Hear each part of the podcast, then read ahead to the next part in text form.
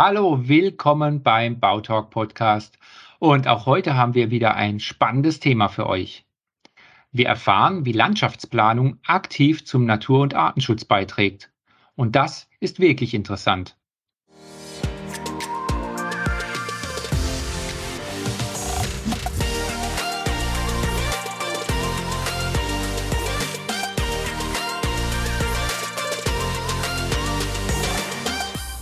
Wir begrüßen von der Arbeitsgruppe für Tierökologie und Planung GmbH Herrn Diplomingenieur Sebastian Rall.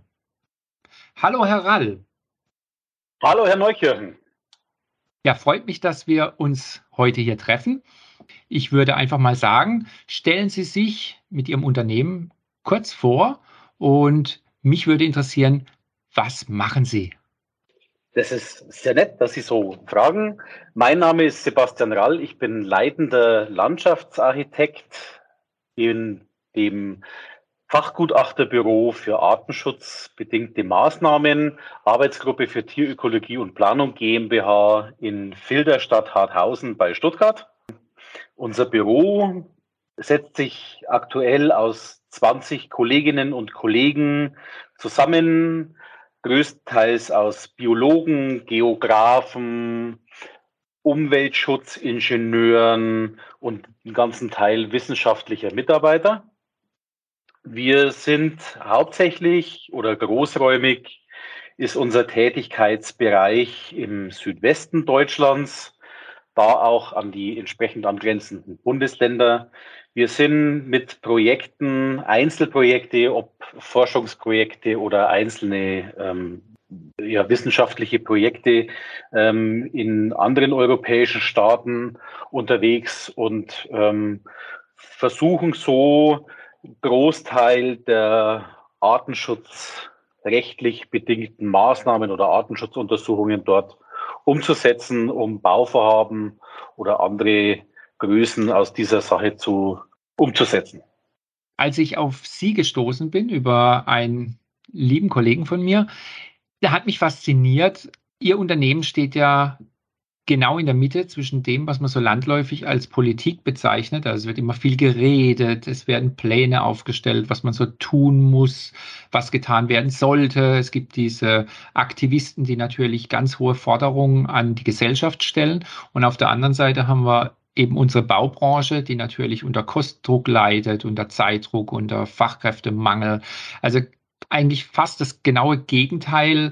Ähm, und dann äh, erfahre ich von einem Planungsbüro, das sich speziell um die Umsetzung solcher Projekte kümmert und gar nicht so sehr aus den vielen Planern besteht, sondern eben aus, ja, ökologisch orientierten Berufen.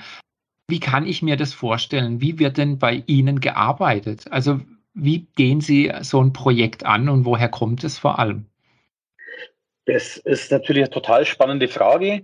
Ähm, meistens kommen, ähm, sag ich mal, Maßnahmenträger heißen die bei uns, auf uns zu und erklären uns irgendein Bauvorhaben und stellen dabei fest, ähm, es könnte doch durchaus möglich sein, dass man dort mit artenschutzrechtlichen äh, Konflikten in Berührung kommen könnte. Und um dem eben entsprechend frühzeitig zu begegnen, kommen die auf uns zu und ähm, wir fangen dann eben an mit den entsprechenden Datenanalysen und äh, versuchen dort die aktuellen äh, Konfliktfelder zu ermitteln oder zu erkennen und die dann eben ähm, entsprechend rauszuarbeiten und dann insbesondere, das ist dann wieder der, der Tätigkeitsbereich, der in mein Ressort im Büro fällt, da dann auch artspezifische Lösungen in Form eben von äh, technischen Lösungsansätzen zu entwickeln oder die dann auch umzusetzen. Wie kommen Sie denn da zu einer Lösung? Also gibt es eine Szene, die sich austauscht oder gibt es da wissenschaftliche Erhebungen technischer Natur oder sind Sie mit Ihrem Unternehmen immer Vorreiter auch in vielen Sachen. Also ich kann mir ja vorstellen, so ungewöhnlich wie das Portfolio von der Arbeitsgruppe ist, so ungewöhnlich ist wahrscheinlich auch, dass man, umso ungewöhnlicher ist auch, dass man so ein Unternehmen wie ihres trifft. Ja, das ist richtig. Die erforderlichen Maßnahmen, Grundlagen beziehungsweise aus dem Erkennen oder dem Ermitteln dieser Konfliktfelder, die finden bei uns im Büro, werden die selbst erhoben.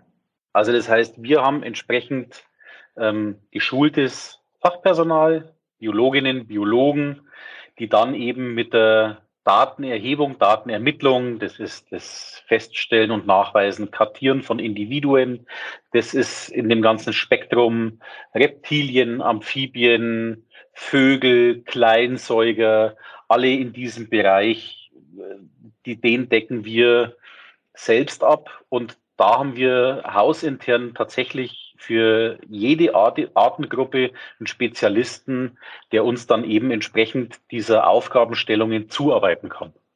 Also sehe ich das richtig? Sie werden beauftragt von Bauherren oder bekommt der Bauherr eine Auflage von der Kommune oder vom Land?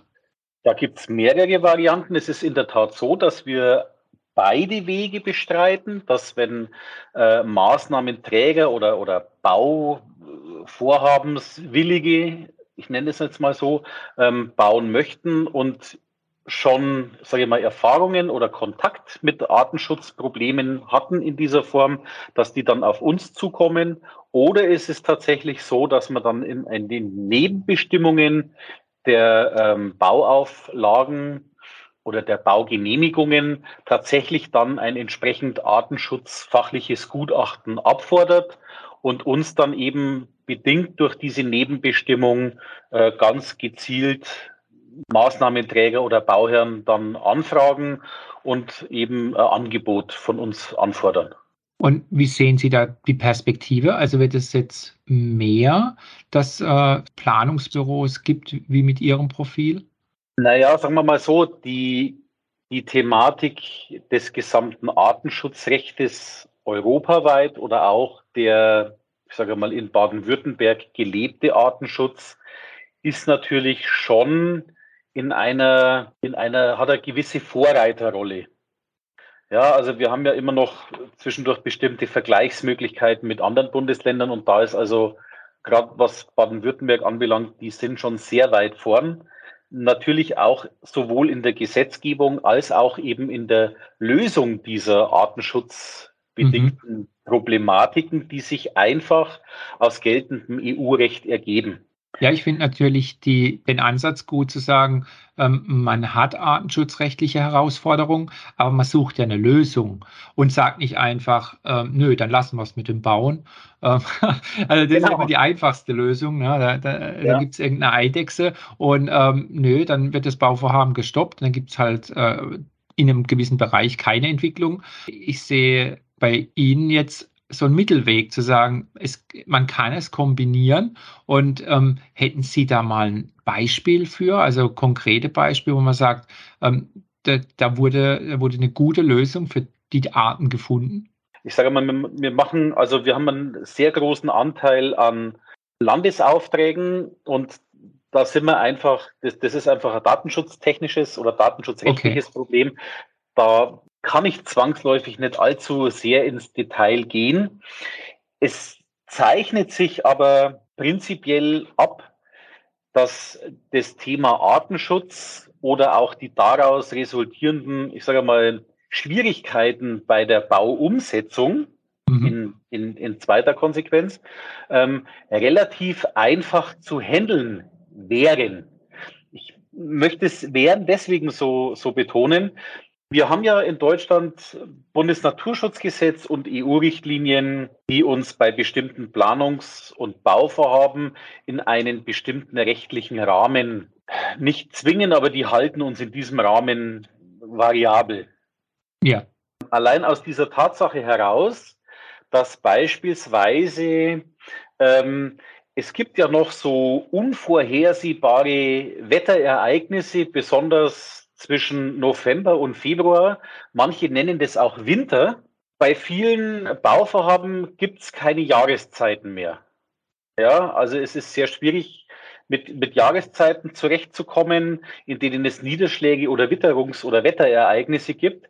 Ähm, so verhält sich das natürlich auch, sage ich jetzt mal, in der Tierwelt. Die besondere Schwierigkeit, die sich also mal unabhängig von jetzt Schneeregen und Eis darstellt bei uns, ist bei bestimmten Artengruppen einfach der Aktivitätszeitraum.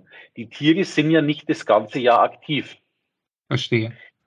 Die gehen irgendwann mal, ich sag mal, die kommen aus dem Winterschlaf, die pflanzen sich fort, dann sind Gelege oder Brut unterwegs, dann gehen Alttiere wieder in Winterquartier, Jungtiere etwas später, es verzögert sich alles, aber all den Individuen und Lebensformen muss man ja Rechnung tragen, indem die entsprechend geschützt und gehandelt werden. Spielt es eigentlich gegen den Zeitdruck von Bauvorhaben? Also aus meiner persönlichen Erfahrung muss ich sagen, dass sich dieser Zeitdruck in den Bauvorhaben zu großen Teilen selbst aufbaut, weil man sich, ob jetzt bewusst oder unbewusst, mit dem Thema des Artenschutzes nicht frühzeitig genug auseinandersetzt. Mhm. Das ist ein, ein, ein Thema, das spüren wir nahezu täglich, indem wir irgendwelche Anfragen bekommen von hilflosen Bauherrinnen und Bauherren, die äh, jetzt zur Auflage haben, sie müssen jetzt ein Fledermausgutachten nachweisen, sonst dürfen sie ihre alte Scheune nicht abbrechen, um die Wohnbebauung starten zu können. Okay, dann ist eigentlich das Plädoyer zu sagen, gleich zu Anfang aktiv das Thema angehen und nicht warten, bis man eigentlich schon ähm, mit der Planung durch ist und dann vom Amt kommt, ja, man müsste jetzt mal danach schauen, da fehlt noch was. Richtig. Und das ist ein ganz okay. eklatantes Stück, wenn Sie sich einfach mal ganz das, das ganz simpel vorstellen. Sie haben ein, bloß als Beispiel, Sie haben ein unbebautes Grundstück und möchten dort ein, sagen wir mal, Sechsfamilienwohnhaus errichten. Ja. Das ist der Acker von der Oma und da ist seit Jahren schon keine Bewirtschaftung mehr drauf und seit Jahren findet da nichts mehr statt. Und jetzt ist man doch so weit, dass man jetzt ähm, einfach sich dazu entschlossen hat, im Rahmen der Erdengemeinschaft, man möchte jetzt dort ein Haus bauen. Das erste, was angefordert wird, das ist, äh, also man, man, sucht sich einen Planer, man sucht vielleicht noch genau die Grundstücksgrenzen, dass man genau weiß, wie groß das ist. Es werden die Leitungstrassen ermittelt, es werden äh, Baulasten, Altlasten, äh, Kampfmittel und so weiter und so fort. Das ist alles so selbstverständlich. Das hat jeder, jeder, der einen Bauantrag stellt, auf dem Schirm, jeder, der am Bau beteiligt ist, ob jetzt Planer oder auch Genehmigungsbehörde, die arbeiten da so ihre Checklisten ab und ähm, dann ist es gut. Und man reicht die, die Bauvoranfrage ein und stellt dann auf einmal fest, ups, da steht jetzt in den Nebenbestimmungen drin, der Artenschutz muss entsprechend gewürdigt werden. Mhm. So, und dann stellen Sie sich natürlich, wenn Sie jetzt nicht unbedingt einen Planer zur Hand haben, stellen Sie sich die Frage, ja, was soll denn auf der Wiese von der Oma sein? Da war ja seit Jahrzehnten nichts. Und das ist ja genau der springende Punkt. Wir haben ja durch die, durch die Verdichtung in den Siedlungen haben wir natürlich sehr viele Lebensräume, die kompakter sind, auf die dann natürlich auch anderswo verdrängte Individuen oder Artengruppen einfach umswitchen. Es, es, es, es gibt da so ein ganz tolles Beispiel von so großen Lebensmitteldiscountern, die in ihrem Entwicklungsplan als Beispiel haben, sie möchten ihre, ihre, ihre Läden oder den, die Einzelhandelsgeschäfte dann ähm, vergrößern und kaufen also angrenzende Grundstücke, brechen dort Gebäude ab, machen da große Parkplätze aus diesem recycelten Bauschutt und lassen die erstmal liegen, ein, zwei Jahre und stellen dann die Bauvoranfrage. Und dann ist jeder regelmäßig verwundert, wie das sein kann, dass da auf einmal Mauereidechsen sind. Natürlich verständlich. Ja. okay, so. also das heißt, mal ganz neutral gesprochen, ja. lässt, man, lässt man es brach liegen, kommen die Eidechsen oder andere Tiere, bewirtschaftet man es regelmäßig, dann ähm, kann man das vermeiden. So müssen Sie sich das in etwa vorstellen, ja. Es, es sind einfach sehr viele Arten mittlerweile, die aus der Not gedrungen heraus Teilbereiche oder Flächen oder Bereiche mit besiedeln, von denen man eigentlich nicht ausgeht, dass die entsprechend lebensfreundlich für irgendwelche Tiere sein könnten. Aber genau das ist der springende Punkt. Ja, es will ja keine kein, kein Reptil oder kein Amphib möchte ja einen perfekt geputzten, picobello gestalteten Garten mit Teich und allem, allem Schistlapeng, sondern es ist ja, wenn es dann etwas verwildert, es muss zerklüftet sein, es müssen Rohbodenstandorte sein. In der einen Ecke sind die Wildbienen, in der anderen Ecke graben sich die äh, Wechselkröten ein. Wir haben Eidechsen angrenzend, wir haben Haselmäuse im Gebüsch. Also äh, wir haben verschiedene Tag- oder Nachtfalterarten an den entsprechenden ähm, Ruderalflächen, in denen Sukzessionsvegetation aufgeht und, und, und, und, und. Und man hat eigentlich durch dieses reduzierte Vorhandensein der Wahrnehmung, blendet man das, warum auch immer, völlig automatisch aus. Also bei Ihnen höre ich jetzt halt das erste Mal und deswegen freue ich mich auch, dass dieser Podcast heute stattfindet. Bei Ihnen höre ich das erste Mal raus, dass sie tatsächlich der Schmelzpunkt sind zwischen eben dieser ewigen Forderung, ja, wir müssen auf alle Arten Rücksicht nehmen und ähm, es könnte doch alles besser sein. Das ist eine Forderung, die ist okay und, und ich finde es auch unheimlich gut. Aber, und jetzt kommt das Aber, viele lassen dann das andere Thema weg. Also wie machen wir das denn? Also wie soll es denn gehen? Ich glaube, oft wird einfach äh, dann Sprung gemacht und nach der Forderung schlicht aufgehört. Was dahinter steckt, diese, diese verdichteten Räume tatsächlich doch noch artenfreundlich hinzubekommen, das stellen sich, glaube ich, viele Leute sehr einfach vor. Ist es aber nicht. Naja, ja, Neukirchen, das ist ja, das ist ja relativ einfach. Wenn Ihnen natürlich, sage ich mal, in einer gewissen Weise vermittelt wird, Sie kaufen sich ein Tütchen Saatgut, streuen das im Garten aus und haben was für die Biodiversität getan.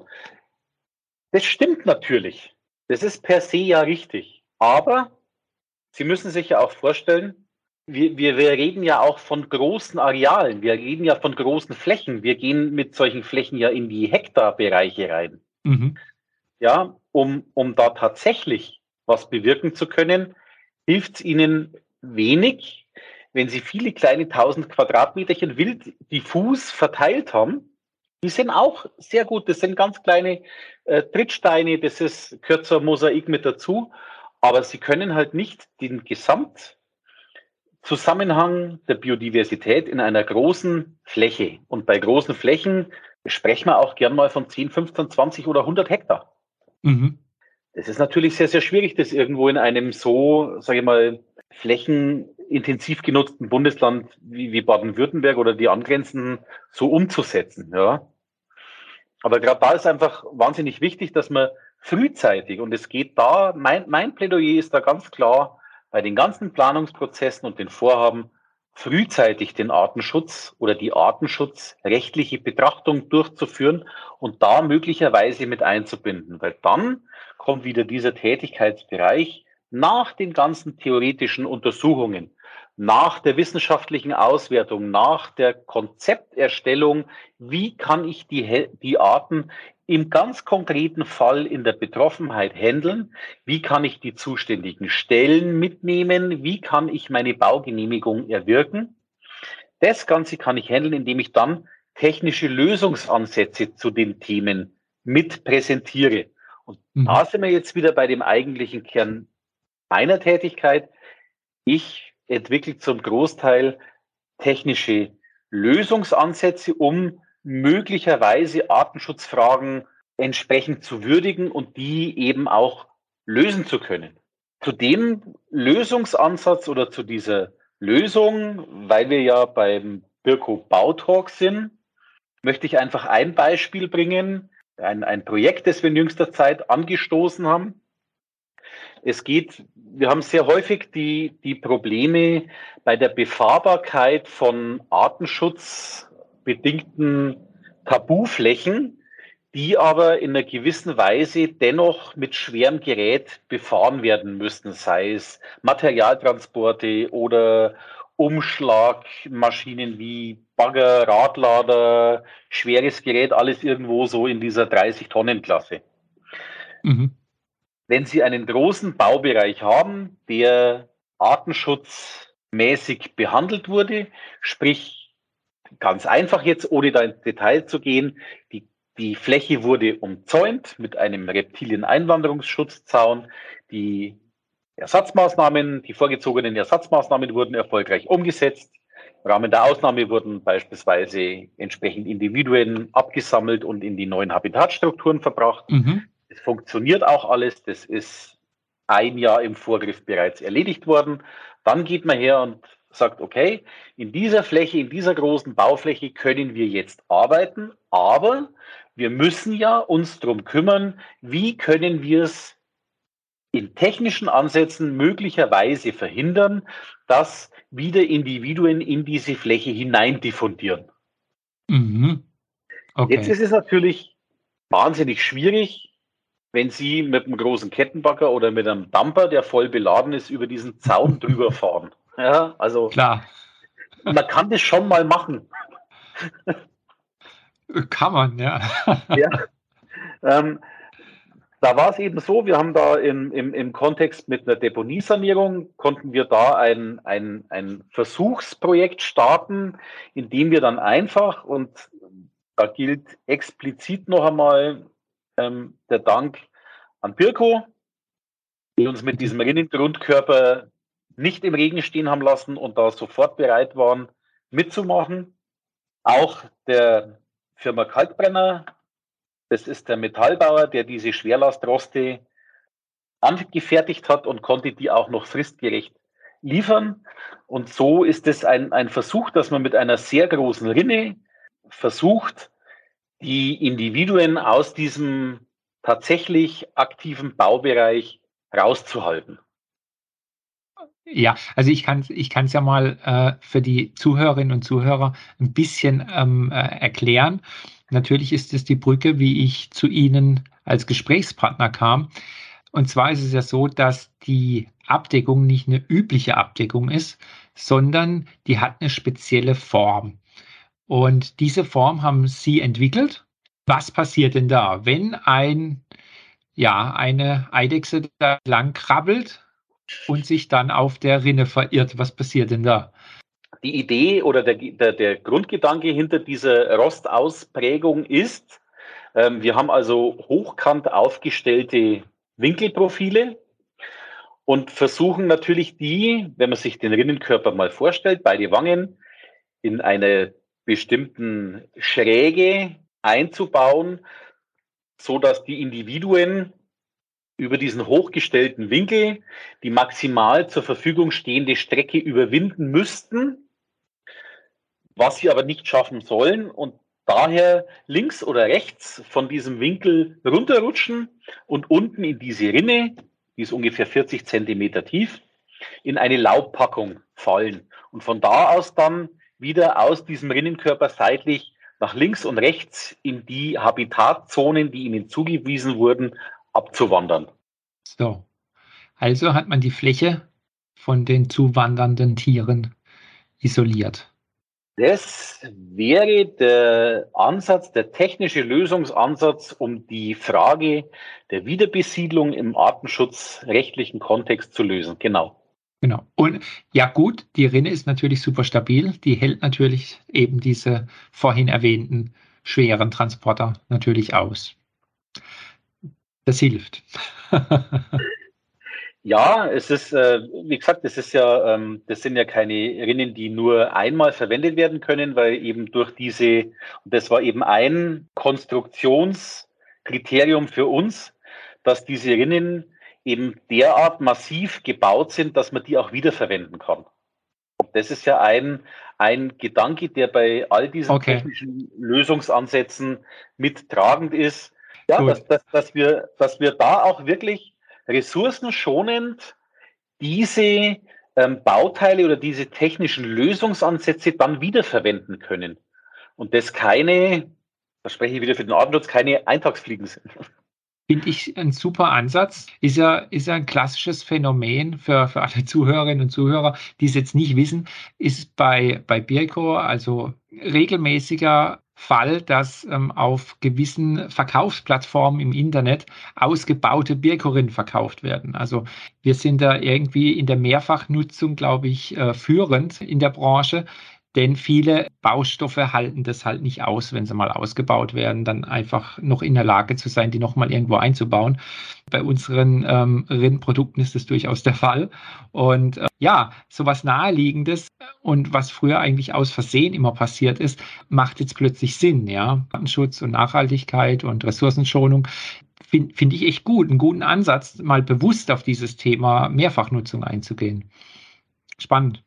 Ja, es, es, es ist natürlich, es ist natürlich eine, eine, sage ich mal, relativ große, nenne jetzt mal Spielwiese, auf der wir da unterwegs sind, auch mit den technischen Lösungsansätzen. Da ist halt eine, äh, ein technischer Ansatz ist eben diese, diese Fluchtrinne, die es dafür, die wir dafür konzipiert haben. Es gibt vielerlei Entwicklungen, die wir bei uns im Büro da forcieren. Wir haben ähm, modulare Großflächenquartiere für Fledermäuse mhm. beispielsweise entwickelt. Wir haben ähm, dauerhaft ablassbare Gewässer aus Trinkwasserasphalt für Pionieramphibien ähm, konzipiert und sind da relativ gut muss ich jetzt einfach so sagen, weil diese Gewässer, die werden seit circa sechs Jahren verbaut und von uns natürlich, das ist ja auch ein zentrales Tätigkeitsfeld von uns, diese Entwicklungen oder diese Maßnahmen, Umsetzungen auch entsprechend fachlich zu begleiten. Also das Stichwort ist da immer dieses sogenannte Monitoring, das da rum, rumgeistert. Und das ist eigentlich ein, mit ein zentraler Punkt, um feststellen zu können, dass Maßnahmen, die Artenschutz ähm, fachlich bedingt sind, auch wirksam sind. Ja, also das ist, das ist ein so, so eine ganz tragende Säule. Ihnen helfen die tollsten Maßnahmen nichts, die ja auch unterm Strich Geld kosten, wenn nicht ein Fachkundiger danach guckt, ob es funktioniert. Auf jeden Fall, würde ich, würde ich so unterschreiben. Die Frage wäre jetzt noch, was ist für Sie in der nächsten Zeit ein Fokusthema? Also auf was können die Zuhörerinnen und Zuhörer achten und was liegt Ihnen besonders am Herzen? Oder könnte man sagen, wo geht die Reise hin? Herr Neukirchen, da wenn ich jetzt, da wenn ich jetzt meine Kristallkugel hätte, könnte ich da jetzt reingucken und würde wahrscheinlich feststellen, ähm, dass die Reise ja gerade erst begonnen hat. Aber auch eine überraschende Feststellung, weil es ist ja schon viele, viele Jahre Thema. Ja. Aber technisch äh, braucht es dann doch noch, würde mal sagen, professionelle Tüftelei, um sich da richtige Lösungen auszudenken. Sie müssen sich halt so ein bisschen vor Augen halten, dass äh, teilweise Natur- und Umweltschutzmaßnahmen, die ja dann schlussendlich immer in dem Arterhalt oder der Artentwicklung münden, in den letzten 20 Jahren möglicherweise doch nicht ganz so erfolgreich waren, wie man zwischendurch mitgeteilt bekommt, weil mhm. sonst hätten wir ja dieses kontinuierliche Artensterben nicht. Darauf, also, das, das, genau das war meine Rede vorhin. Es, wird, es wurde ja seit Jahrzehnten drüber geredet. Und ähm, anscheinend waren halt die Lösungen doch nicht da. Ja, das ist aber genau der springende Punkt. Es muss jetzt, und das findet so in ganz kleinen Stücken schon ganz erfolgreich statt, ein Umdenken auch bei entsprechenden Stellen statt, um nicht nur mehr diesen homöopathischen Pinzetten Umwelt- und Naturschutz zu machen, sondern wir müssen, wir müssen proaktiv auch in allererster Linie mit technischen Lösungen an diese flächenhaften Schutzmaßnahmen ran.